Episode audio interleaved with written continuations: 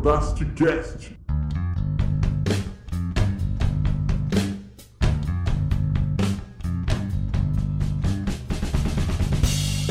Tá no ar o Fantasticast, o podcast feito por Santistas para Santistas. Eu sou o Rafael Nunes, o seu host, e hoje eu estou sozinho aqui para apresentar para vocês esse novo formato.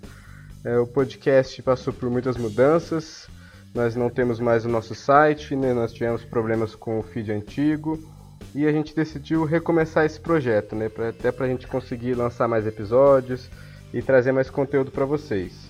É, o podcast agora vai ser gravado e editado ao vivo, eu estou fazendo agora nesse momento, estou até curtindo essa musiquinha.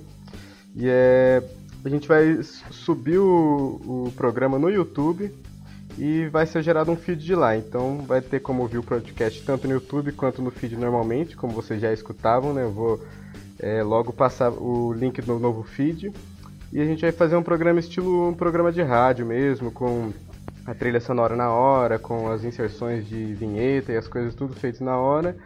E a gente espera assim conseguir trazer muito mais conteúdo, fazer os episódios é, ser lançados mais rápidos, né? Talvez voltar com os pós-jogos, que, que eram programas menores mesmo e que eram para falar especificamente de algum jogo, de algum caso.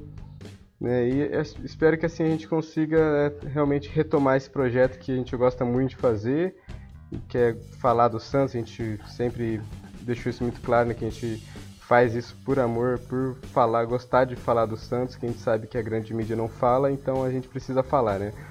É, por eu estar gravando assim ao vivo, vai ter som no fundo, tem som de carro, som de cachorro passando às vezes aí, mas é, acaba sendo normal, né? Então, bom, vamos lá, é, era meio isso que eu tinha para falar um pouco para vocês sobre esse programa novo e estreando então o nosso quadro do, da semana, vamos falar sobre a primeira notícia.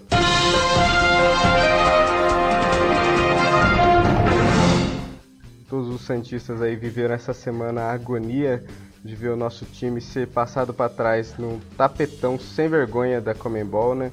A Comembol que está sempre privilegiando os times argentinos e deixando os times brasileiros de lado, muito por falta de representatividade né, do Brasil na, na Comembol. A CBF não faz nada pelos clubes e a Comembol tem uma clara preferência pelos times argentinos, né? Que foi até o que que possibilitou muitos títulos, eu acho, né, da, lá da Argentina, tem, eles têm muitos títulos da Libertadores, por exemplo. Mas, assim, é o que mais é, deixa a gente... A gente fica puto mesmo é com essa coisa que foi muito descarada, né? Eles deixaram para anunciar isso três horas é, antes do jogo. O, a, o River Plate não foi punido por uma regra imbecil que diz que ninguém ninguém avisou eles sobre o erro e aí o jogador do River Plate jogou vários jogos irregular, enquanto o Sanches estava liberado no sistema da CBE, da, da Comembol e depois de ter jogado a partida, eles entraram com recurso lá e o Santos foi punido com esse 3 a 0, né? Mesmo tendo buscado um empate lá, né?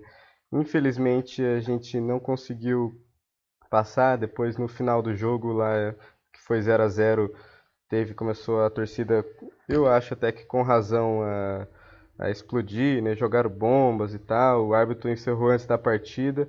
É uma pena, o Santos ainda cabia recurso, né? Não sei exatamente como é que funcionaria isso, mas é, eu acho que não, não tinha muito o que fazer mesmo. É, a torcida se revoltou lá por ver o time sendo passado para trás de uma forma tão vergonhosa.